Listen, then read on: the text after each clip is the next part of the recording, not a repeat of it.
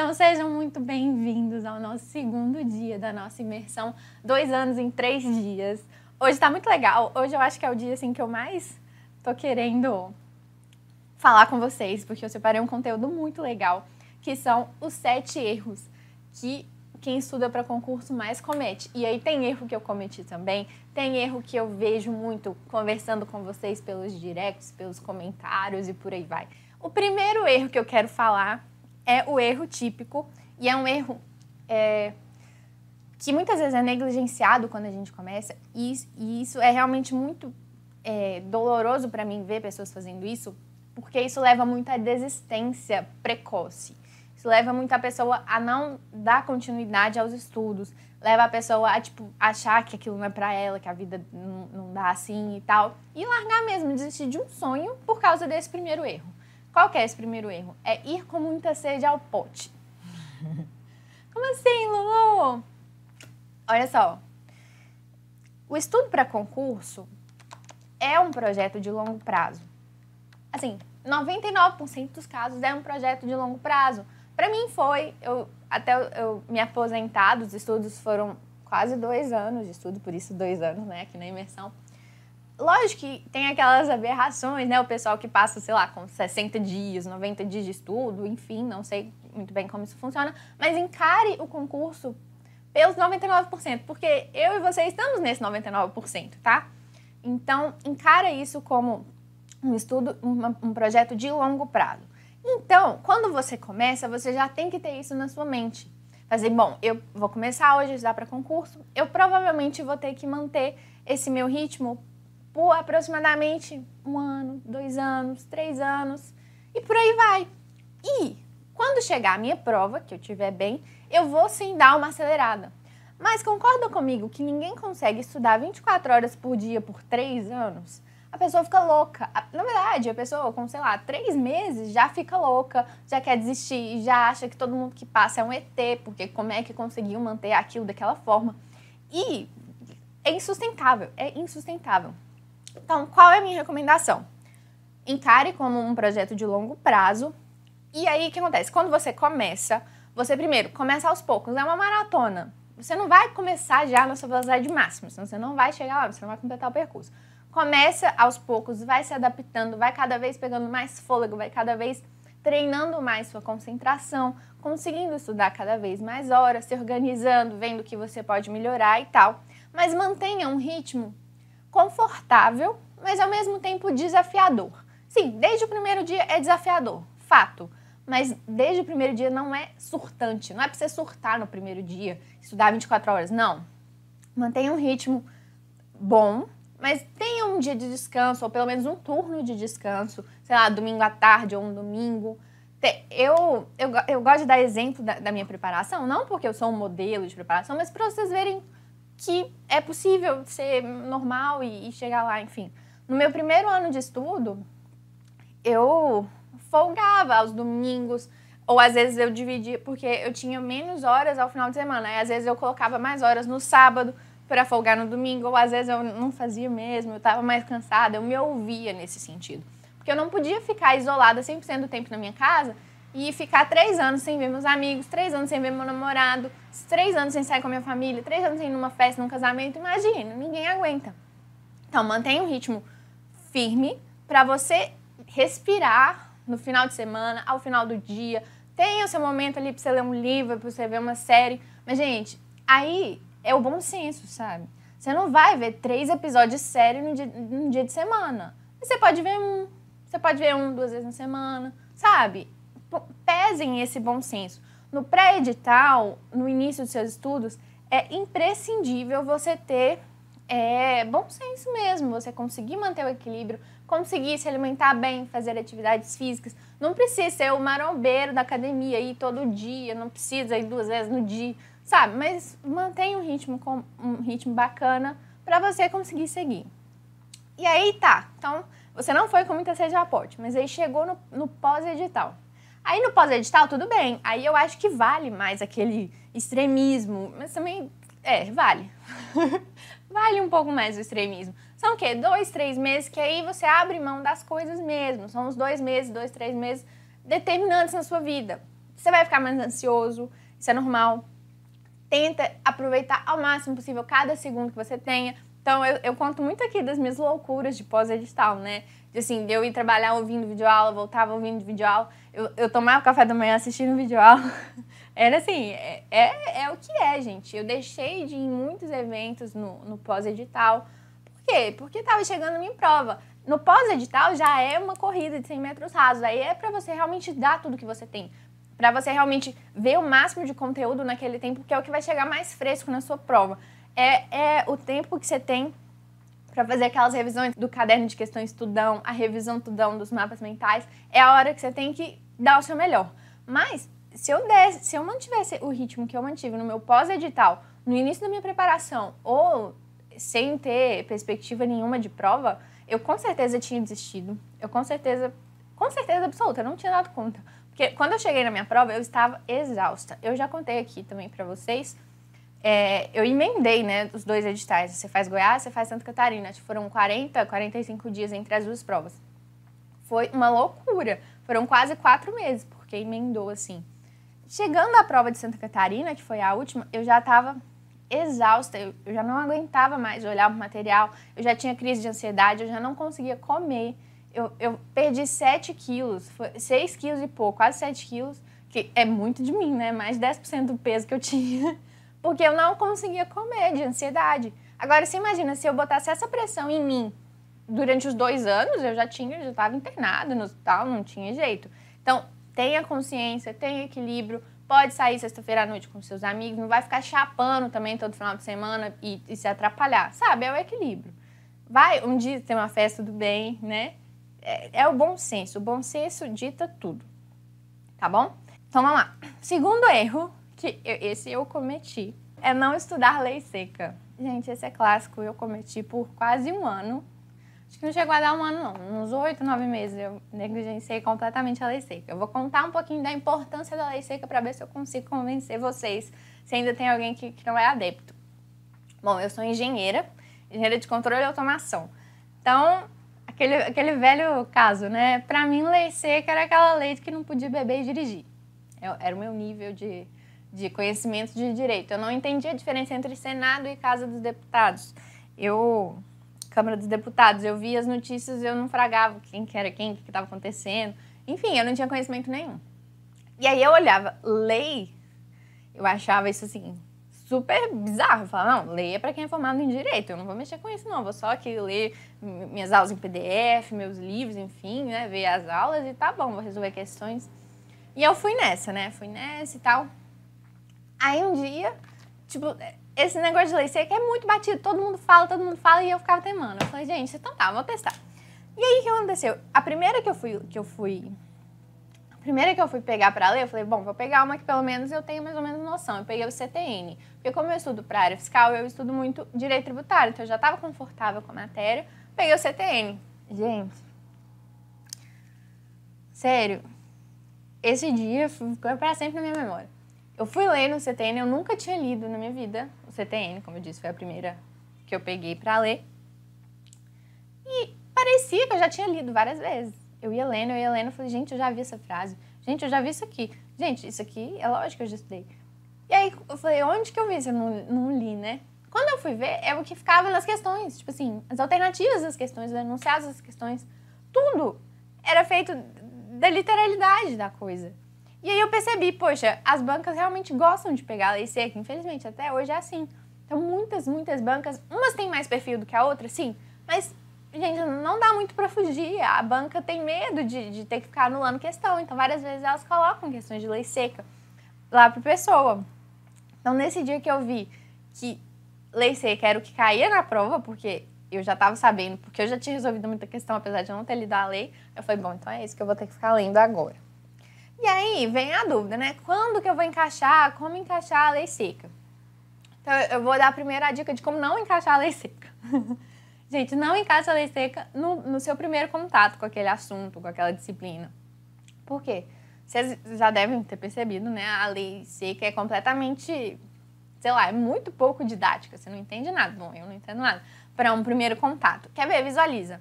Pensa que você nunca viu direito constitucional na vida e aí eu te dei a Constituição Federal para você ler. Tipo, ah, estuda direito constitucional aqui pela Constituição Federal. Você vai realmente absorver? Você vai realmente entender o que está por trás daquilo? Você vai conseguir decorar? Você vai conseguir saber quais artigos são relevantes? Quais estão ali meio que não, não caem em lugar nenhum? Sabe? Você não vai ter essa noção. Vai parecer tudo importante ou tudo completamente confuso. Você não vai conseguir avançar. Então, não coloca a lei seca de cara assim. Se você já tem uma experiência naquela disciplina, sei lá, formado em direito, qualquer coisa, ou já estudou antes, tudo bem. Mas para um primeiro contato, assim, eu realmente não recomendo, porque pelo menos eu ia ficar perdida e ia render muito pouco. Então, acho que é um, um, um tempo jogado fora. Mas então, quando que eu acho que seria a melhor hora de encaixar a lei seca, que é a forma como eu achei mais confortável para mim? Eu gostava de ler o, o, o assunto, né? Ler a, a aula em PDF o que quer que fosse. Aí eu lia marcando, voltava, fazia meus resumos, voltava, fazia questões. E aí, numa, sei lá, terceira, quarta revisão, eu pegava a lei seca. Entende? Que aí eu já tenho na minha cabeça esses filtros que eu falei. Eu já tenho uma noção do todo, eu já sei mais ou menos o que é aquilo que está acontecendo. Eu já fiz questões, então eu já sei o que, que mais ou menos que é cobrado que que na hora que eu for ler a legislação ali, eu vou, eu vou atinar, falar, bom, isso aqui eu vi mesmo, isso cai. Então vamos lá, vamos marcar, vamos rabiscar. E outra coisa, lei seca eu gostava muito de imprimir, tá? Os cursos em PDF, no início eu imprimi, mas foi um grande erro, depois eu já não imprimi mais. Eu prefiro não imprimir. Mas lei seca é uma coisa que eu gosto de ter impressa. Eu não tinha iPad, tá? Então acho que hoje em dia eu conseguiria estudar pelo iPad, porque eu consigo rabiscar com a caneta, mas eu não tinha. Então eu gostava de imprimir e eu até pus aqui no, no e-book, vocês vão ver. Vocês vão ver várias fotos. Eu, as fotos que eu pus no e-book estão, têm a ver com o assunto, grande maioria. Então vocês vão ver, eu pus aqui a foto de um vademecum marcado, eu pus a, o vademecum eu usei praticamente só a Constituição Federal, tá? Para mim não, não, eu gostava de ter a lei isolada, porque eu levava muito para os lugares. E para mim eram leis muito específicas só. Então, para o caso do meu concurso da área fiscal. Agora, por exemplo, magistratura, outros concursos mais jurídicos, vale a pena você ter o seu, né? Aí eu coloco foto das minhas leis impressas, rabiscadas, vocês vão ver. Por quê? Lei seca tem que ter um estudo muito, muito, muito ativo, que é aquele estudo que a gente conversou ontem. Por quê? Porque é chato, né? É que não tem um desenvolvimento, é só uns negócios muito secos mesmo, né? E aí fica muito ruim, você dorme, você, você viaja na maionese. Então, o quê? Pega coisa colorida, é, marca-texto colorido, faz seta, faz anotação, põe post-it. Tenta ao máximo se manter entretido naquilo. Entretido que eu falo assim, é, põe a sua atenção naquilo, marca, escreve, sabe? Não fica só zumbizando. Porque, gente, o que te faz passar não é as horas que você tem no aplicativo aprovado, não. É o que você realmente aprendeu. Então não adianta você ficar zumbizando lá e não aprender nada, não serviu para nada, tá? Então são essas as dicas que eu queria dar para lei seca. Agora, eu queria falar, cadê? Eu queria falar de um erro mais ou menos psicológico, assim.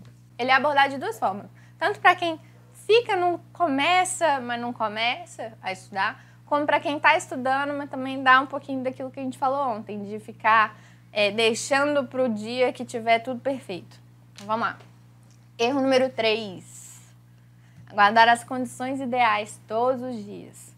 Então, o primeiro caso que eu falei, guardar as condições ideais para começar a estudar. Que isso eu já vi, já vi demais, gente. Pensa só, a pessoa sabe o que é concurso. Gente, na minha faculdade eu não tinha noção de que eu ia fazer concurso, porque se eu soubesse, eu tinha estudado desde o primeiro dia de aula para concurso. Mas eu não sabia que era o que eu queria, então eu não o fiz. Mas se você já sabe, você já entrou na faculdade, seu sonho já, meu sonho é ser juiz. Pronto, já começa, sabe? Já dá aquele enfoque diferenciado às disciplinas. Não adianta você ficar esperando, porque aí vamos supor, você, aí você se forma, tá? Ou vamos supor que você se formou e só resolveu o que é concurso depois que você se formou. Aí você fica assim, não, então eu vou trabalhar aqui sei lá, três anos, vou juntar um dinheiro, aí vou sair do trabalho para começar a estudar, porque aí eu vou ter o dia inteiro livre. E aí então você vai ficar trabalhando sem estudar, porque só vale também se for o dia inteiro livre, porque se eu estiver trabalhando não vale. E fica postergando. E aí depois você, você, juntou o dinheiro, aí falou, não, agora eu vou parar, então vou, vou parar de trabalhar, vou estudar. Aí você sai do seu trabalho, aí começa, não, então vamos lá, agora eu tenho que comprar os materiais para começar a estudar. Aí, ah, minha cadeira tá ruim, eu tenho que comprar uma cadeira, aí, aí eu vou começar, aí agora eu vou. Aí chega a cadeira, né? Aí, sei lá, não, eu acho que eu tô meio gordinho, vou ali perder uns 5 quilos, aí eu vou começar fit. Aí eu vou estudar fit, que aí dá pra eu engordar enquanto eu estudo.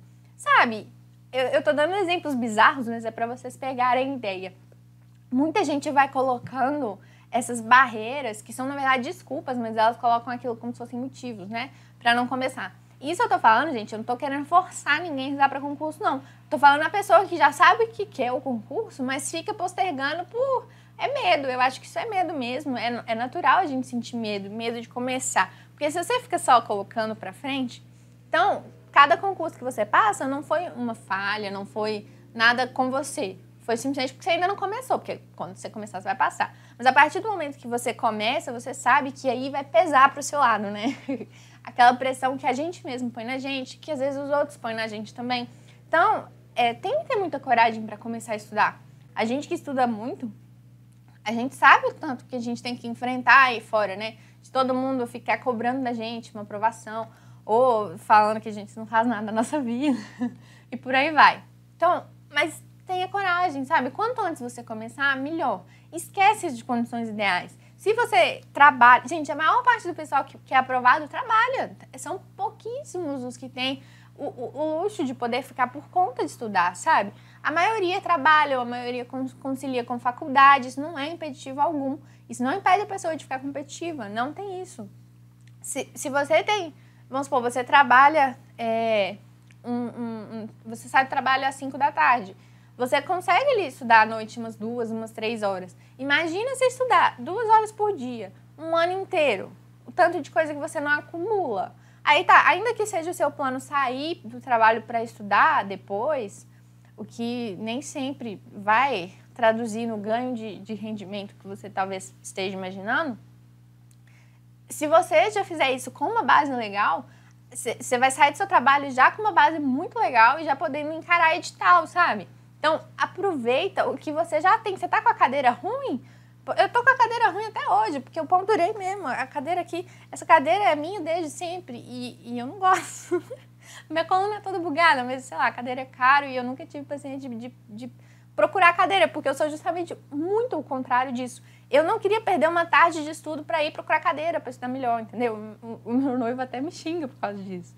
Que ele não, ele comprou a cadeira dele. Mas enfim, eu fiquei com a minha e consegui estudar. Aí tá, eu sei lá, boto uma almofada, é, troco, uso a cadeira da sala e por aí vai.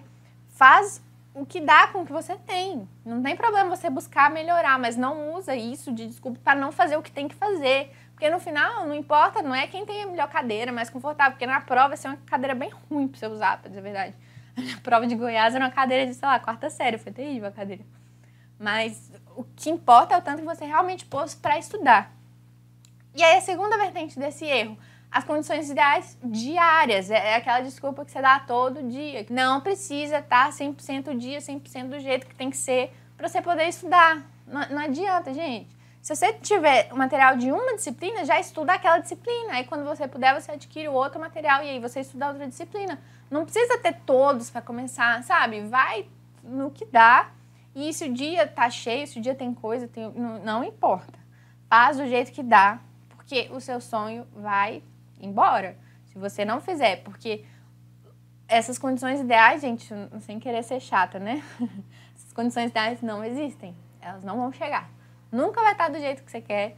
Nunca esteve do jeito que eu queria. Apesar de eu ter tudo que, sei lá, tudo que eu queria para conseguir estudar, as condições ideais, a gente sempre acha alguma coisa, tipo assim, minha, minha coluna, eu tenho esse na coluna, você sabe, né? Meu, minha fratura, meu disco degenerado, pau quebrando a dor 24 horas por dia. Se eu fosse esperar sarar, eu não ia fazer nada na minha vida, porque não vai sarar. Então eu vamos estudar assim mesmo, estudar do jeito que tá, cadeira ruim. Que, minha mãe vai até me xingar, minha cadeira ruim, linda. A cadeira mãe, ela é linda. Mas não é muito boa, né, pra ficar sentada. Então eu estudava deitado na cama, estudava em pé. Eu, e videoaula, gente, videoaula eu assistia em pé quê? Para não doer as costas. A gente faz do jeito que dá, porque senão não dá. Os dias que são ideais, assim, hoje tá perfeito para estudar, é o quê? Uma vez na semana, uma vez no mês. E é, e é o que você faz nos dias não ideais que vai te diferenciar do seu concorrente, porque o concorrente vai ficar nessa, de dias ideais, de condições ideais, enfim. Não adianta. Esquece isso, tá? Então vamos a um, um assunto um pouco mais prático. Erro número 4, não ter uma boa estratégia de prova. Gente, esse dá vontade de matar algumas pessoas. Que são pessoas que já eram para estar lá dentro, mas para na porta. Por quê? Você está estudando para quê? Você está estudando para para o quê? Para ir bem numa prova e ser aprovado e entrar no, no cargo que você quer. Você quer ir bem numa prova. A, a, a, coisa mais importante é a sua estratégia de prova. Não adianta. Imagina um jogador de futebol. Estou pensando no exemplo agora, não sei se vai dar certo, mas imagina um jogador de futebol. Ele malha, ele corre, ele treina passe e tal, aí vai lá o time. Se vocês não tiverem estratégia de jogo, vai ficar aquele trem bem no ambiente, né? Não vai dar certo. Então, não adianta você ter o melhor preparo, saber tudo e tal, se você não sabe como você vai estar tá, tá lá na hora do jogo, o que, que você vai fazer. Então, gente, estratégia de prova é importantíssimo, é muito, muito, muito importante. Então, eu vou passar aqui para vocês a estratégia que eu usei, né? Você faz Goiás, você faz Santa Catarina, que é a estratégia que eu acho a mais segura. Por quê? A gente quer, não é resolver as questões mais difíceis da prova. A gente, e falar assim, não, eu resolvi essa, foi difícil, todo mundo errou, eu acertei. Não, eu quero ter o maior, maior, a maior. Eu quero é ter a maior pontuação possível e ser aprovado. É isso que eu quero. Então não importa se eu acertar as fáceis ou as difíceis, eu, eu quero acertar as que as, o somatório que vai me dar maior ponto. E aí é o seguinte, eu vou simular uma prova aqui com meus mapas. Fiz que isso é uma prova. Devia ter grampeado, né? Ia ficar mais legal. Bom, enfim, é uma prova.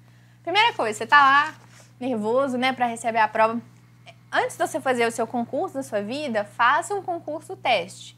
Algum concurso de qualquer coisa que estiver na sua, na sua cidade, para você sentir o clima de um concurso, se acostumar com isso de para ir no banheiro, você tem que ser revistado muitas vezes, né, para aquele negócio de metal que você ah, gente, isso de entrar na sala. Antes de você entrar na sala a primeira vez, vá ao banheiro, porque depois que você entra, você não pode ir. Então, se você chegou uma hora antes e entrou na sala, você não pode sair para o banheiro antes da prova começar, entende?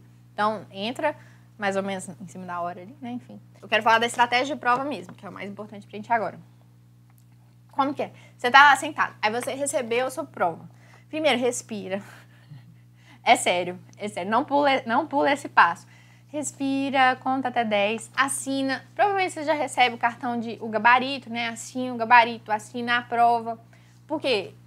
É, são coisas que você tem que fazer, é obrigatório você fazer. Se você esquecer, você pode ser desqualificado. Não sei se é esse o termo, mas enfim tem que fazer. Isso vai te dar um tempo para se acalmar. Respira, conta até 10, porque se você for de uma vez, você vai provavelmente fazer besteira. Então tá, respirou? Agora a gente vai fazer a primeira passada na prova. Qual a minha recomendação nessa primeira passada? Você escolhe a ordem das disciplinas, tá? Escolhe, pode começar às vezes por uma que você acha mais tranquilo, para você ir se acalmando e por aí vai. Eu quero nessa primeira passada que você resolva questões curtas e que você tenha certeza. Como assim? A questão Questão 1 era um textão, não. Então, textão complicou. Pulei. Questão 2 é uma questão curta, não tem a ver com texto, tá lá o enunciado, rapidinho, as alternativas. Vou ler essa questão. E aí são lá, vamos supor, cinco alternativas. Aí eu eliminei já três alternativas. E aí, quando eu elimino, com certeza, tipo assim, isso eu tenho certeza que está errado. Eu faço um X na, na frente, assim, da alternativa. E se eu não tenho certeza, eu não marco nada, que depois eu vou ler de novo. Mas aí eu eliminei, vamos supor, eliminei essas três, sobraram essas duas. Aí eu não tenho certeza entre essas duas. Eu não vou ficar ali quebrando cabeça. Deixa ali marcado que eu tô em dúvida entre essas duas. E eu passo para a questão seguinte. Aí vamos, sei lá, questão 3. Aí eu resolvi, eu achei a alternativa que eu queria, já marquei a alternativa. Aí, por aí vai, você vai indo. Questão 4, fiquei em dúvida entre 3, deixa marcado. Aí essa que você já eliminou, você já não vai ler de novo. Só se depois você não achar nenhuma correta, aí você vai ver se às vezes você deixou alguma coisa passar. Mas se você eliminou com certeza, já deixa um xizinho e não volta só se for muito necessário. Vai passando assim por toda a prova. Aí, terminou de passar essa primeira vez, o que, que aconteceu? Você já resolveu todas as questões curtas que você tinha certeza e já deixou assinalado é, várias é, assertivas que você já sabe que não são a resposta. Então, você já garantiu já esses pontinhos das curtas. E às vezes uma que você não sabe resolver nada, ela é curta, você leu, não sabe, ficou em dúvida de todas. Só pula mesmo, tá? Não tem problema. Eu não quero que você agarre em nada nessa primeira passada. Segunda passada, você vai ler. você vai ler as questões. Gente, essa foi a estratégia que eu usei, tá? Eu acho ela boa, Mas, enfim, vocês podem adaptar para a realidade de vocês também. Óbvio, como tudo que eu, que eu sempre falo aqui. Mas então, essa segunda passada, você vai ler as questões que são grandes também e vai tentar resolver. Se você leu a questão grande, ficou em dúvida entre duas, deixa assinalado essas duas que você ficou em dúvida. Se você leu a questão grande e soube resolver, já marca a resposta que, que é o que você soube resolver, tá? Então você passa de novo. E aí, de novo, nessa segunda passada, qualquer dúvida que você tenha, se você não souber resolver a questão, você não vai tentar. Se você não sabe de cara, você não vai tentar, você vai pular, tá? Pula. Aí, acabou essa segunda passada. O que você vai fazer? Você vai pegar essa folha de gabarito. Finge que é a folha de gabarito. E aí, tem a bolinha, não vai dar pra mostrar, né? Sabe, a folha do gabarito tem a bolinha, né? Com a letra lá. Em vez de você colorir, eu quero que você ponha um pontinho do lado da letra da resposta que você marcou. Sabe aquelas que você tinha certeza já da resposta? As curtas e as longas, você tinha certeza? Eu já quero que você faça um pontinho, pontinho pequeno, na letra do seu gabarito. Não é para preencher, é só um pontinho. Esse pontinho salva vidas, gente. Esse pontinho salva vidas. Já é a resposta que você vai deixar no final, mas é para você não ficar perdendo tempo nesse momento. E se você der uma nota e botar o pontinho no lugar errado, dá para dá pra corrigir. Enfim, faz isso do, do pontinho. Aí o que acontece? Deu essas duas passadas, já marcou o seu pontinho. Agora, respira, né? Sei lá, levanta, vai ao banheiro, porque uma hora você vai ter que ir no banheiro, né? Menos assim, quase todas as provas que eu fiz no turno deu pra ir no banheiro. A última de Santa Catarina não deu tempo de ir ao banheiro, porque não ia dar tempo. Aí você observa, se você acha que vai dar tempo, vai ao banheiro. Ou se você tá querendo ir ao banheiro, vai ao banheiro também, não fique segurando. Porque agora, daqui pra frente, você vai encarar aquelas questões em que você teve dúvida. Então, é bom você dar essa respirada pro cérebro. Se você levou um lanche, come o seu lanche. Gente, não leva chocolate, porque o chocolate pode derreter. Eu já conversei com a minha nutricionista. O chocolate não é uma boa em questão de prova, porque ele vai te dar um pico de açúcar, um momento de pico de açúcar e vai cair muito rápido. Então, seu cérebro vai dar um up em, tipo, sei lá, 10 minutos e aí já foi. Acabou. Então, não é uma boa. Ela explicou com muito mais detalhes, muito mais motivos, mas eu já estou falando que o resultado prático é não leve chocolate. Leva, sei lá, castanhas, leva uma, uma fruta, uma uva passa, é, enfim. Não era nem muito o assunto, né? Mas, bom, quis falar também. Então, deu essa respirada, agora a gente vai para a terceira passada. Que é essa terceira passada? Você vai tentar resol resolver aquelas que você está em dúvida e aquelas que você não sabe de jeito nenhum.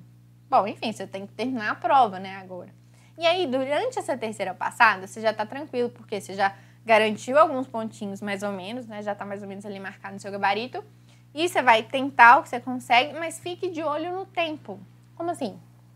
Quando tiver faltando 30 minutos para a prova acabar, independente que você estiver fazendo, você pode achar, não, tô quase conseguindo, não importa, deu 30 minutos. O pessoal normalmente fica falando, né, que tá acabando o tempo. Aí você vai no seu gabarito, no que você já tiver marcado, e colore aquelas bolinhas que você deixou, só o pinguinho. Agora você colore, deixa preenchido. Aí você coloca também, vamos supor, se você nessa terceira passada resolveu mais quatro questões, já preenche essas quatro questões. Aí eu quero que você deixe garantido, então, que todas as questões que você saberia resolver, você resolveu e garantiu o seu ponto. Porque aí agora aquela questão de contabilidade, você vai ficar meia hora agarrada, não vai te custar o ponto daquela questão de administrativo que você saberia fazer. Porque, gente, eu falo isso, eu fico até estressado. É, na Cefaz Goiás, tem um amigo meu que prestou, que o cara é top. Ele sabe tudo, ele estava sabendo tudo. Mas ele não teve uma boa estratégia de prova. Foi exatamente isso que eu falei. Ele agarrou, ele foi fazendo a, a, a prova em ordem. E a Cefaz Goiás eram, sei lá, eu não lembro direito, acho que eram 90 questões. E a gente tinha dois minutos e meio por questão para resolver. Cada questão, né? E aí ele fez a prova na ordem. Só que ele garrava. Então, se ele fez a questão de contabilidade, ele não sabia, ele ficou fazendo e deixou de fazer várias que ele saberia fazer. Então, essa minha estratégia visa justamente você garantir os pontos que você saberia resolver, saberia que você conseguiria, e não ficar perdendo ponto por uma questão que talvez você nem consiga acertar depois, entenderam? é, mais ou menos essa estratégia, porque aí essa estratégia é justamente para isso, para não acontecer como esse meu amigo que sabia tudo, mas por não ter uma boa estratégia, ele não conseguiu uma boa pontuação, tá? Então nessa terceira passada você vai resolver o que der, quando der 30 minutos você já vai preencher todo o seu gabarito do que você já resolveu, e quando der 5 minutos, aí você vai chutar o que tiver sobrado. Se você tiver ficado em dúvida entre, sei lá, C e D, você chuta entre C e D. Se você ficou em dúvida entre todas, você chuta qualquer uma. Eu não tenho muitos. Como chutar? Gente, tem coisa que dá até meio raiva na gente. Que eu fico vendo no YouTube, gente, tem tanto conteúdo legal sobre como estudar, sobre estratégias, sobre é, método de estudo, conteúdo de aula mesmo.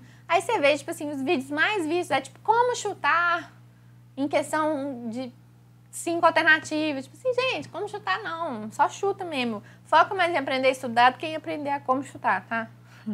Eu vou contar da experiência que eu acho que vale a pena entrar um pouquinho nisso também, mas bem rapidinho. É, quando eu fiz a prova aqui da Câmara Municipal, teve a prova discursiva e era junto da prova objetiva, tá? No mesmo período de tempo. Qual que foi a estratégia que eu usei que para mim, que não fico tão ansiosa em prova, foi bom? Eu peguei a prova, a primeira coisa que eu fiz foi respirar, assinar tudo direitinho. E aí eu fui direto para a discursiva, não para fazer, para ler. Então eu li o enunciado, eu tinha que fazer dois pareceres sobre um projeto de lei. Então era uma peça técnica. Aí o que eu fiz? Eu li o enunciado, marquei o enunciado, vi o que eu teria que fazer e fui fazer a prova objetiva. Primeiro, porque eu precisava garantir os pontos no objetivo para ter a minha prova discursiva corrigida. E segundo, porque a gente fica com aquilo meio no background, sabe? Então, conforme eu ia fazendo a objetiva, às vezes eu dava uma paradinha assim e já pensava, não, quando eu for fazer a discursiva eu vou falar de tal coisa. Você vai cozinhando um pouco o assunto, sabe? Aí, eu, aí isso me ajudou a chegar já na hora de fazer a discursiva, já mais bem preparada. Aí eu deixei para fazer ela no final. Então, eu fiz a objetiva, lógico, sempre me atentando ao relógio, fiz a objetiva, Deixei um tempo razoável para discursiva. Inclusive, tive que chutar coisas no objetiva para dar esse tempo, né? E aí depois eu fui e fiz a discursiva, tá? Foi a estratégia que eu usei. Mas se você é uma pessoa muito ansiosa, às vezes você vê a discursiva com um assunto que não te deixa muito confortável, isso pode te deixar nervoso na hora de fazer a prova, né? A objetiva. Mas não sei, eu acho que é bom ter esse tempinho para dar uma cozinhada no assunto, sabe? Então vamos lá. Erro número 5. Dar ouvido a terrorismos. É, tem até que falar com muito cuidado dessas coisas, né? Porque hoje em dia isso é maravilhoso. A gente tem essa comunidade enorme que são os canais de YouTube, os perfis de Instagram, de concurseiros, de professores, de coaches e tudo quanto é coisa que nos dão muito essa noção de comunidade. Isso é muito gostoso. Eu amo, eu amo. Tanto que eu faço muito parte disso, né? Eu amo estar aqui compartilhando essas coisas com vocês, tá? No meu perfil, essa troca. Mas há muito perfis é, que às vezes nem é por maldade mesmo, não, não é não. O terrorismo que eu falo aqui não tem tanta essa conotação negativa, mas ela, ele pode ser absorvido muito com essa conotação negativa e ter um efeito negativo na gente.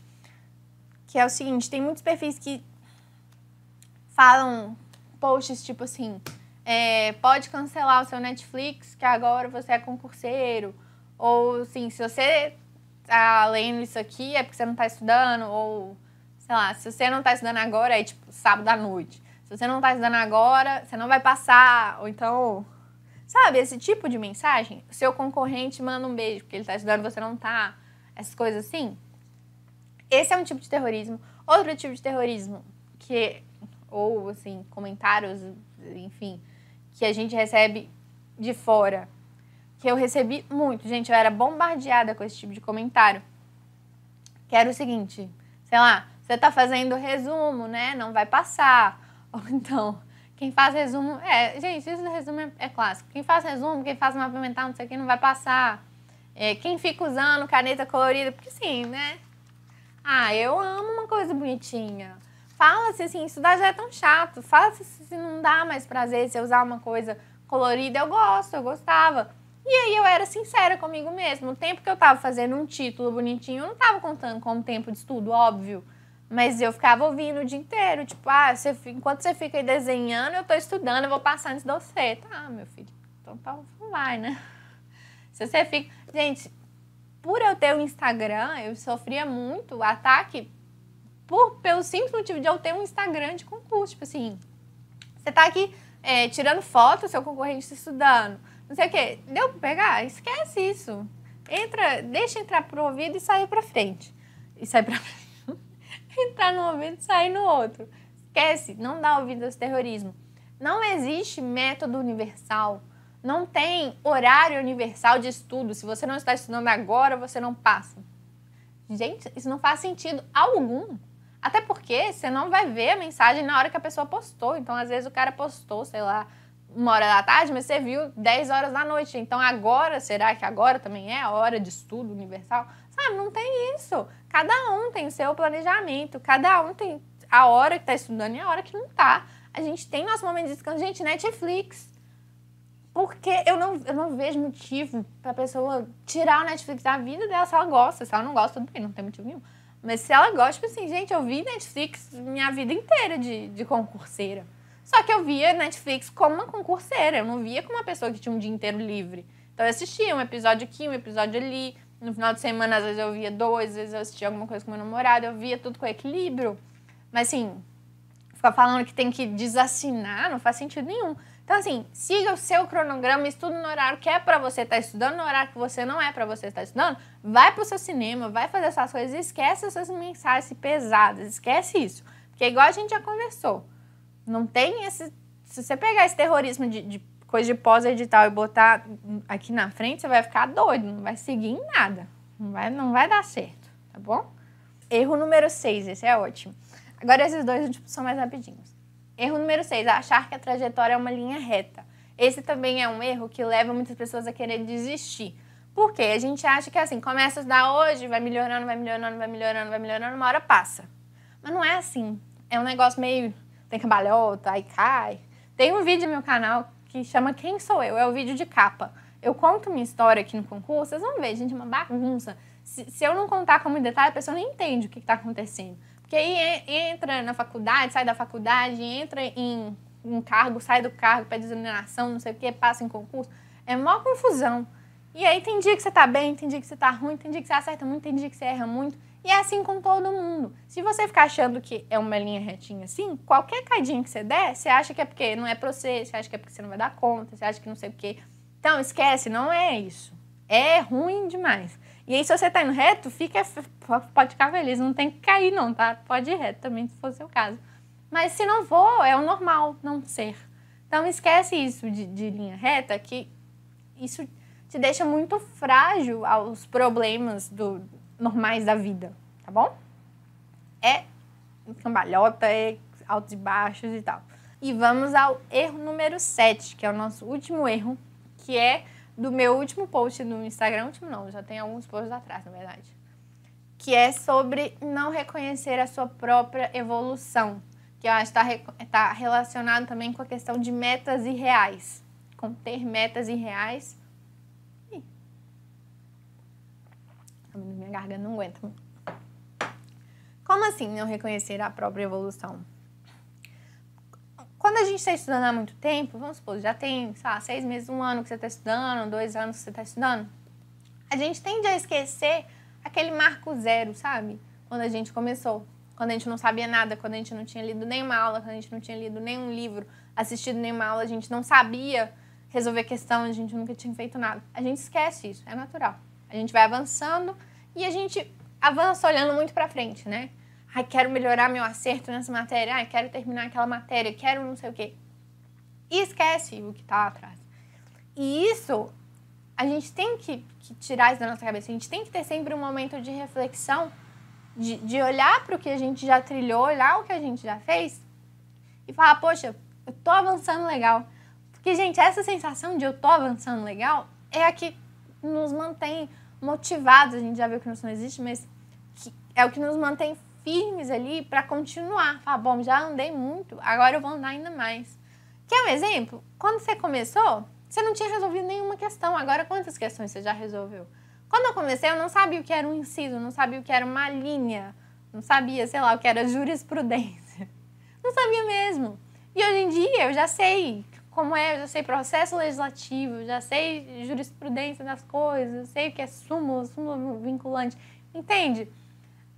é, valoriza essas coisas que, que você não sabia e hoje você sabe, principalmente nos dias que você está desanimado, no dia que você errou muito, poxa, errei, hoje eu fiz uma sessão de questões de constitucional, errei, errei 60%, sei lá, acertei 40% só, né?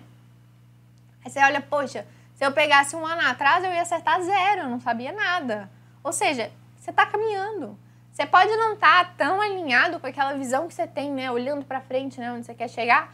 Mas, poxa, veja que você está alinhando. Então, siga. Você está avançando. Siga nessa direção que você está indo. Valorize o seu trabalho. A gente é os. A gente é, eu não sei fazer essa frase. Nós somos nossos piores chefes. Como assim? Nenhum chefe é tão cruel com o subordinado como a gente é com a gente mesmo. Olha o tanto que você já aprendeu de, de ontem, de quando você começou para hoje, e você fica tipo, ah, eu não sei nada mesmo, eu não vou conseguir, não tô. Gente, olha o tanto que você já fez, você tá merecendo até aumento já de tanto trabalho que você está colocando nisso, sabe? Então valoriza tudo o que você já fez. Não fica constantemente satisfeito e tenha metas palpáveis. Porque se você colocar como meta estudar 10 horas por dia, você sempre vai ficar insatisfeito. Você sempre vai ficar com aquele gostinho de que, ai, não fiz o que eu deveria fazer. Ou se você põe como meta, eu quero acertar 100% das questões. Não é questão de mirar em cima para chegar no mais ou menos. Mira já mais ou menos onde você acha que você vai chegar hoje. Põe, hoje eu tenho disponíveis 4 horas no meu dia, eu vou tentar estudar 4 horas. Consegui, não, estudei quatro horas, acho que vai dar até para fazer mais meia horinha. Então vai, faz meia horinha. Entende que, que essas metas assim mais palpáveis nos deixam muito mais com aquela sensação de que, poxa, eu tô conseguindo cumprir, tô indo legal, vai fazer você querer fazer cada vez mais. Eu só consegui aumentar meu tempo quando eu parei de exigir que eu estudasse um tempo que eu não dava conta. Então, quando eu comecei, eu falei, não, vou fazer oito horas, porque todo mundo faz oito horas. E eu não conseguia, gente. Ninguém começa estudando oito horas. Aí eu fazia quatro horas e não dava conta. Aí eu falei, gente, então tá, vou fazer quatro horas. Aí eu fiz quatro horas, falei, não, então eu vou tentar cinco, porque agora quatro eu já consegui. Isso te dá muito mais força para continuar, gente. Tem que ser assim. Você tem que valorizar o que você já fez, você tem que pôr metas factíveis, metas diárias factíveis. O seu sonho futuro pode ser enorme. Eu quero ser, sei lá, um, um auditor fiscal. Quero ser um auditor fiscal da Receita Federal, da Receita Estadual, enfim. O seu sonho pode ser grande, mas a sua meta do dia tem que ser uma meta palpável e ela não precisa ser um teto. Então, se você cumpriu, você está de, de, de consciência tranquila, você pode dormir, você pode fazer o que você quiser, mas se você estiver bem, você pode até fazer mais um pouquinho, por que não? Mas não precisa, mas aí a meta tem que continuar existindo como meta, tá, gente? Não é passar a meta todo dia. É ter uma meta que você vai conseguir cumprir ter esse gostinho até avançar, aí você vai poder aumentando a meta, você pode dobrar a meta, você pode aumentando a meta sempre que você quiser. Mas conseguindo ter essa sensação de que você está avançando, porque você está, gente, você está avançando, tá? Vai por mim, o dia que você achar que você está ruim, que você não está avançando, você está avançando, tá bom? Era essa a mensagem que eu queria passar. Eu tenho certeza que hoje vocês estão muito melhores do que vocês estavam ontem que você estava mês passado, semana passada e por aí vai. E, e eu espero que é, é o que eu queria passar hoje para vocês. Espero que algum dos erros você às vezes estava cometendo, você consiga se policiar e se corrigir. Um beijo boa noite.